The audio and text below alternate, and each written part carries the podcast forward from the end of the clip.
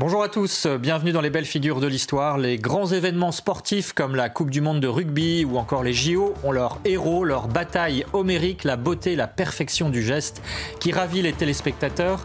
Mais notre belle figure, elle, Pierre Giorgio Frassati, a mis cet attrait pour le sport au service d'un idéal encore plus haut, la foi.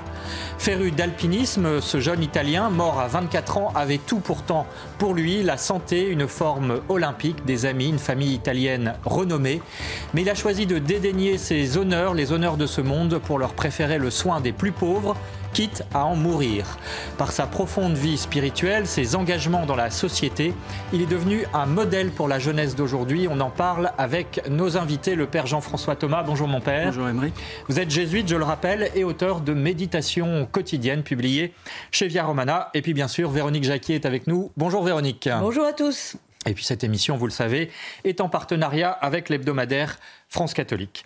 Alors Véronique, le 20 mai 1990, le pape Jean-Paul II a élevé Pierre Giorgio Frassati au rang de bienheureux. Bienheureux, c'est juste avant d'être canonisé dans l'Église catholique et il l'a présenté comme le modèle pour la jeunesse et également patron des sportifs. Pourquoi donc?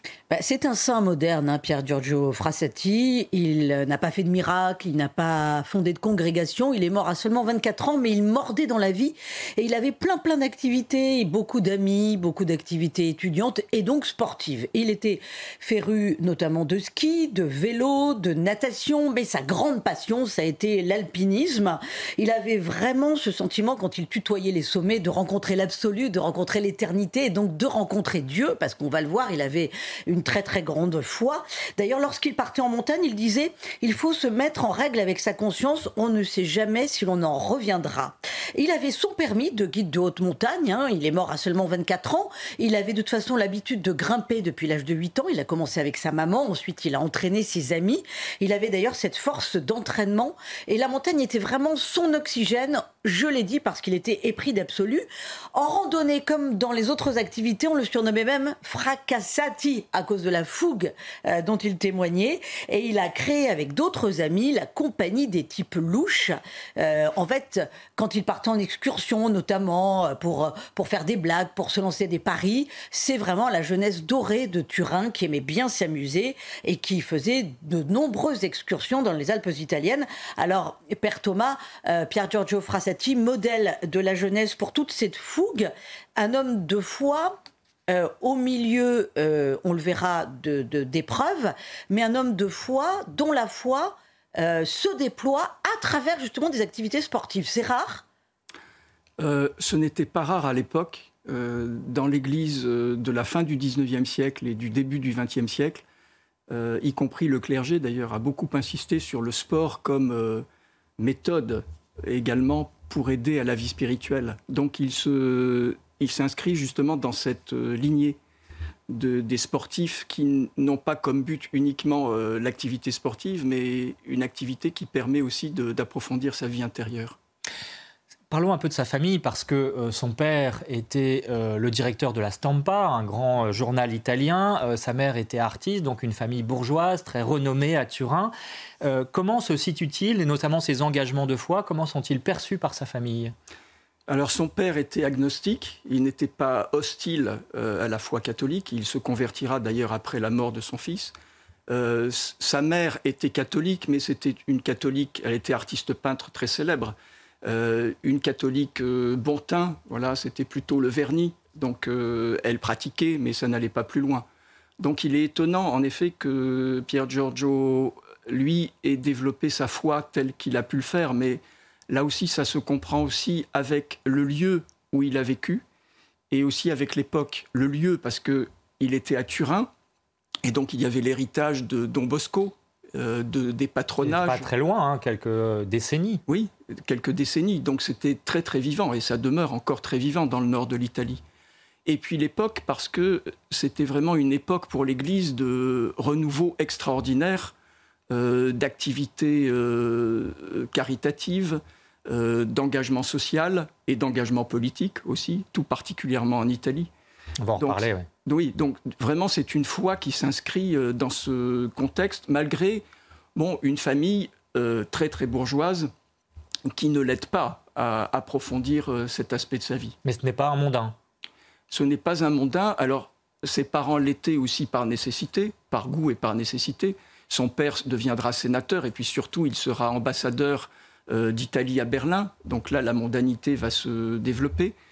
Et donc, ses parents euh, seront toujours un peu interloqués de voir que leur fils ne s'inscrit pas euh, dans la même lignée, parce qu'il est préparé évidemment à succéder à son père à la tête de la Stampa et à avoir une position sociale et politique euh, en Italie. Un mot sur cette compagnie des types louches dont a parlé Véronique, et déjà le titre est curieux, mais ce qui est encore plus curieux, c'est que lui, il avait euh, pour euh, pseudonyme ou Robespierre. Pour un homme de foi, c'est quand même étonnant. Oui, mais alors il faut le prendre, je pense ici, vous savez que Robespierre était, alors dans le mauvais sens du terme, très obsédé par la pureté.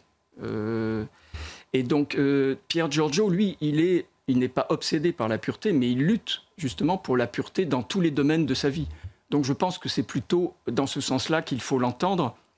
Et puis la compagnie des types louches, bon, c'est une blague de potache, voilà. Et, et en effet, les blagues qu'il pouvait faire, euh, comme l'a dit Véronique, n'était pas euh, toujours de très bon goût. Mais ça s'inscrit dans la jeunesse. Euh, Il était de, très vivant. De jeunes hommes de, 20 ans.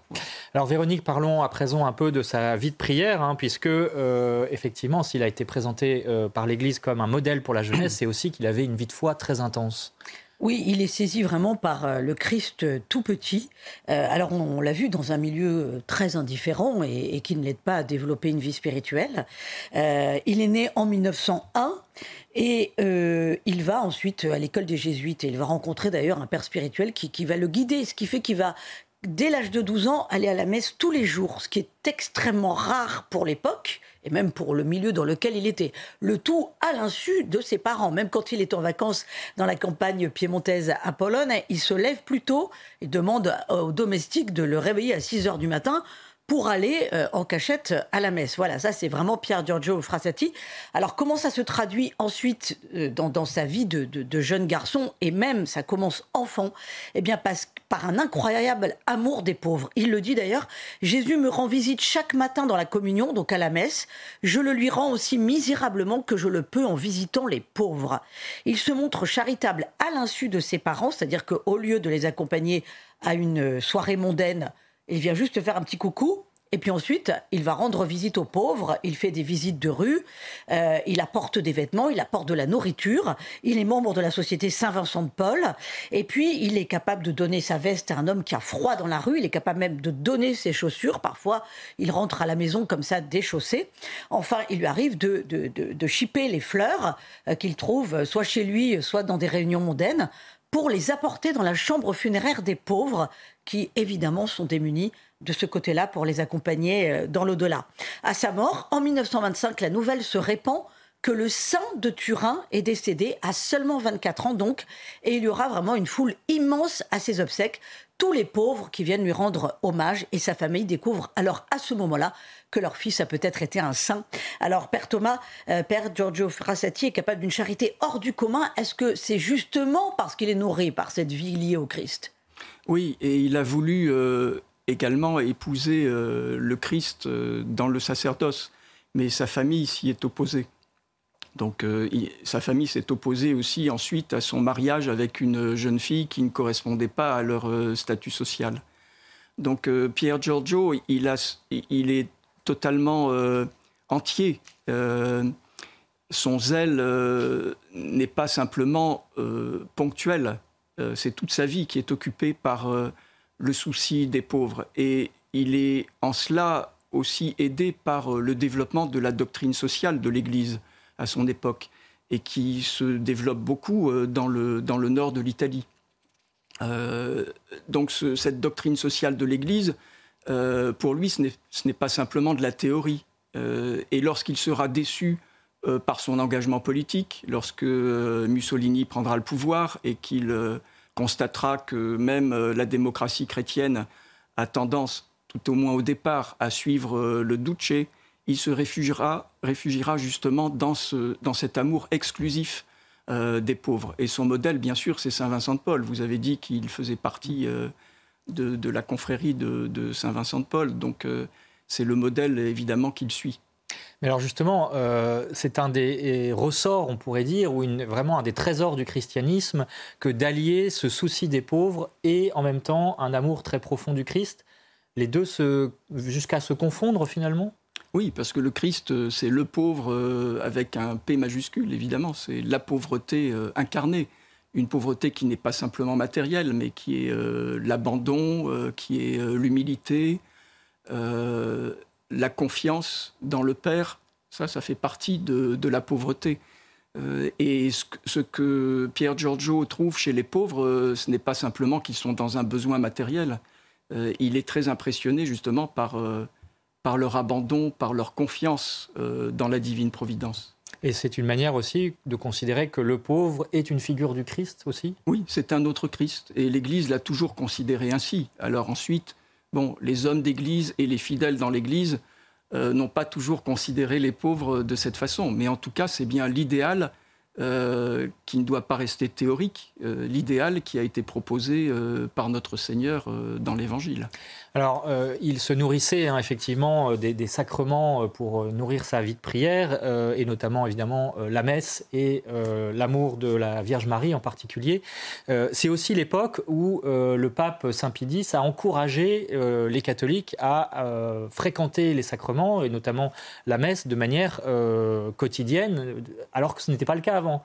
C'est une nouveauté aussi dans cette période que vit l'Église. Oui, euh, alors ça a été le cas euh, quand même euh, durant des siècles, je pense, dans la Sainte Église. Et puis ensuite, cela s'était atténué, sans doute peut-être par une mauvaise compréhension du respect envers la Sainte Eucharistie, aussi peut-être par des influences notamment jansénistes à partir du XVIIe siècle. Donc on ne pouvait pas approcher de l'Eucharistie sans être totalement pur, ce qui est absolument impossible. Oui, c'est absolument impossible. Mais quand on parle euh, de cette invitation du pape Saint Pidis à la communion fréquente, il ne faut pas oublier qu'il y a aussi l'invitation à la confession fréquente. Donc l'un ne va pas Ça va de pair. Ça va de pair. Parce qu'aujourd'hui, on aurait tendance à dire oui, euh, communion fréquente, pas de problème, même plusieurs fois par jour si possible. alors que là, non, Pierre Giorgio Frassati, il était très attaché également au sacrement de confession et il luttait contre une multitude de tentations et donc, il avait un très grand désir d'être de plus en plus conforme à ce que le Christ attendait de lui. Vous avez dit tout à l'heure, euh, j'y reviens parce que euh, c'est intéressant aussi, qu'il s'était affronté en quelque sorte à sa famille au sujet de sa vocation, d'abord de prêtre et puis ensuite son souhait de se marier. Euh, comment cela s'est-il passé? On imagine que les discussions ont dû être houleuses au sein de la famille, notamment avec son père. Oui, alors bizarrement, ce n'est pas forcément avec son père que les, discussions ont été les plus compliquées, mais plutôt avec sa mère qui était catholique. Elle a même dit d'ailleurs, euh, lorsqu'il lui a présenté son désir d'être prêtre, que ah non, non, euh, elle, ce qu'elle elle préférerait qu'il ait sa licence et qu'il meure ensuite. Et en fait, c'est ce qui s'est passé. Il a eu son diplôme et il est mort tout de suite après. Donc, euh, de cette façon-là, elle a été exaucée. Et je pense qu'à la mort de son fils, elle a dû éprouver quelques, quelques remords. Euh, le père, lui, euh, n'était pas forcément hostile de la même façon, euh, mais il désirait évidemment que son fils soit l'héritier de l'empire de presse. Et là aussi, son père sera dépouillé, puisque le duce l'obligera à vendre la stampa à la famille Agnelli, et la famille euh, Frassati perdra ce, journal. Alors on va parler justement de son engagement euh, politique euh, au sein de la cité, mais tout d'abord je vous propose de regarder cet extrait d'un documentaire, d'un film plutôt de Sage Distribution sur Pierre Giorgio Frassati.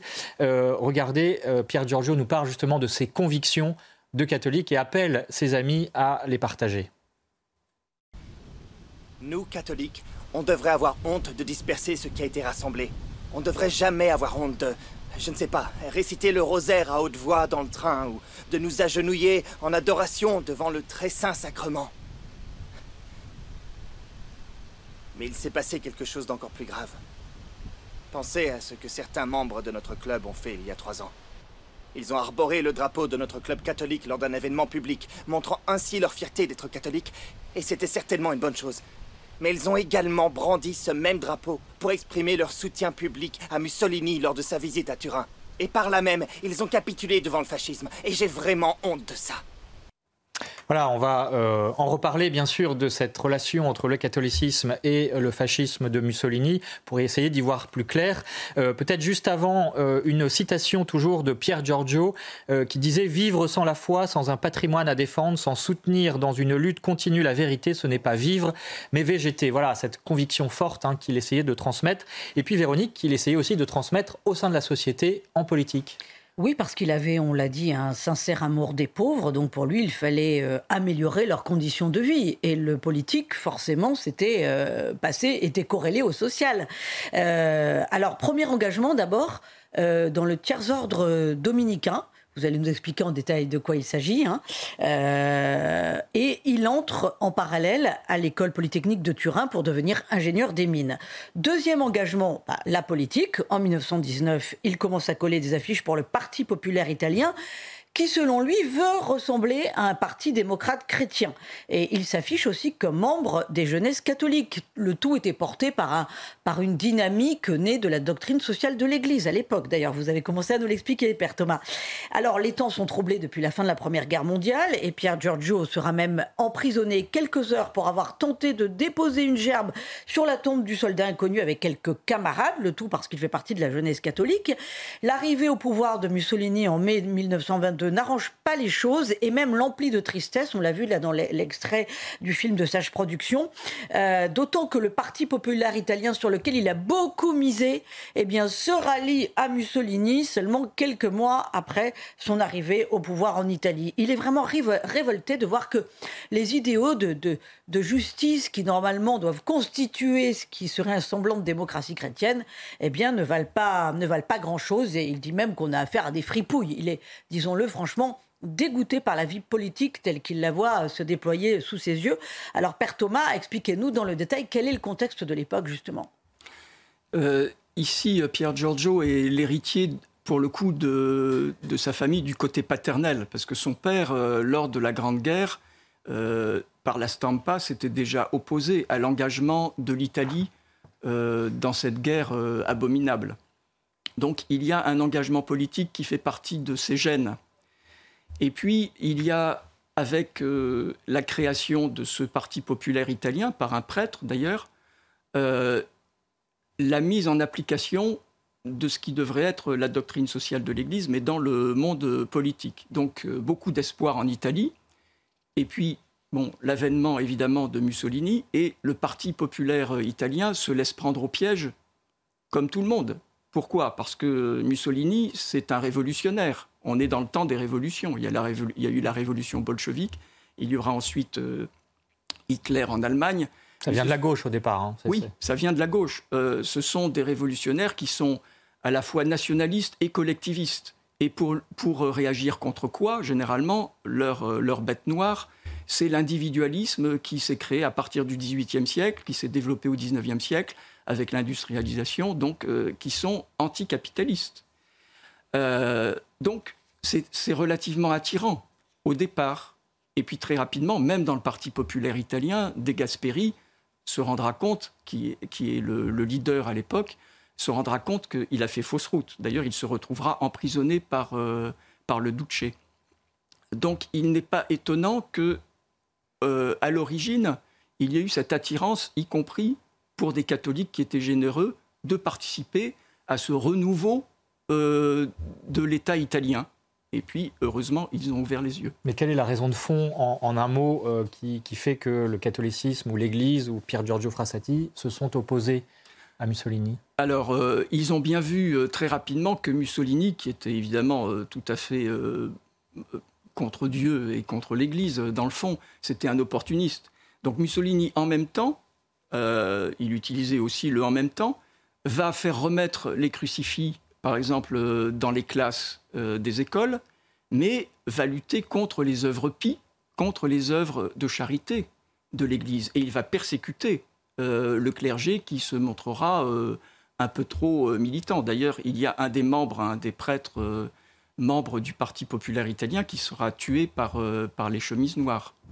Alors très rapidement, euh, Véronique, pour terminer, un lieu, s'il faut euh, aller se recueillir sur la tombe de Pierre Giorgio Frassati, c'est la cathédrale de Turin Oui, où il repose désormais depuis sa béatification. Alors au départ, Pierre Giorgio, donc, qui est mort à seulement 24 ans, euh, reposait au cimetière de Polonais dans le Piémont, où il aimait se rendre à la montagne, où ses parents avaient une résidence secondaire. Mais donc pour sa béatification, son corps a été exhumé et fait exceptionnel. On l'a retrouvé intact 56 ans après sa mort.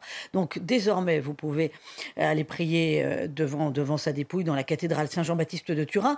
Je vous rappelle qu'il est mort, euh, il a contracté la, la polio, la poliomélite le tout parce qu'il était au service des pauvres et que c'est ainsi qu'il a été euh, qu'il a, attrapé cette, cette maladie. Il est foudroyé par le mal en six jours. Il va avoir une agonie de six jours et il va souffrir terriblement en silence. En fait, son corps va progressivement se paralyser et sa famille en fait ne va pas avoir le temps de beaucoup s'occuper de lui parce que sa grand-mère, euh, qui est très âgée, est en train de mourir dans la pièce à côté. Donc c'est une mort qui est quand même très très emblématique de ce qu'a été sa vie, c'est-à-dire qu'il est obligé de s'abandonner vraiment dans une grande solitude, presque, même s'il est accompagné par des prêtres et des religieuses, mais enfin, il est quand même obligé de s'abandonner dans une grande solitude, et là encore, presque dans la grande indifférence de, sa famille, malgré, voilà, comme un pauvre, malgré la, la foi dont il témoigne, et il rend donc l'âme le 4 juillet 1925, et je vous l'ai dit, des milliers de personnes accompagneront euh, euh, ses funérailles, et son père, vous l'avez dit, Père Thomas, se convertira quelques années plus tard. Deux livres pour terminer, Véronique. Alors, la biographie de Christina Sicardi, Pierre Giorgio Frassati chez Artege, qui est une biographie passionnante. Et le livre écrit par sa sœur. Euh, Pierre Giorgio avait une sœur, euh, Luciana, euh, pour éclairer l'homme de l'intérieur. Et ça s'appelle Pierre Giorgio Frassati, Les jours de sa vie. C'est aux éditions du Jubilé. Ça aussi, c'est passionnant. Je vous conseille évidemment de regarder le film de Sage Production, qui est dédié à cette belle figure de l'histoire. Voilà, euh, Pierre Giorgio Frassati est fêté le 4 juillet dans l'église, c'est le patron des jeunes, vous l'avez compris, mais aussi des alpinistes. Et puis cette euh, citation de lui Tant que la foi m'en donnera la force, je serai toujours heureux. Tout catholique ne peut qu'être heureux. Voilà un beau programme. Cette émission est en partenariat avec l'hebdomadaire France Catholique. Merci beaucoup, Père Jean-François Thomas. Je signale également votre, livre, euh, Les méditations quotidiennes chez Via Romana, méditation spirituelle pour chaque jour. Merci aussi à Véronique. Merci à Martin Guillard pour l'édition de cette émission et aux équipes techniques de CNews. Demain à 13h dans Enquête d'Esprit, je vous donne rendez-vous pour parler de la Vierge Marie à l'occasion de la fête de la Nativité de la Vierge Marie. Nous parlerons notamment euh, de cette Vierge qui est un secours pour les croyants dans la tempête. C'est un rendez-vous qui est à 13h, vous le savez, dans Enquête d'Esprit. En attendant, l'info continue sur CNews. Merci d'avoir suivi cette émission.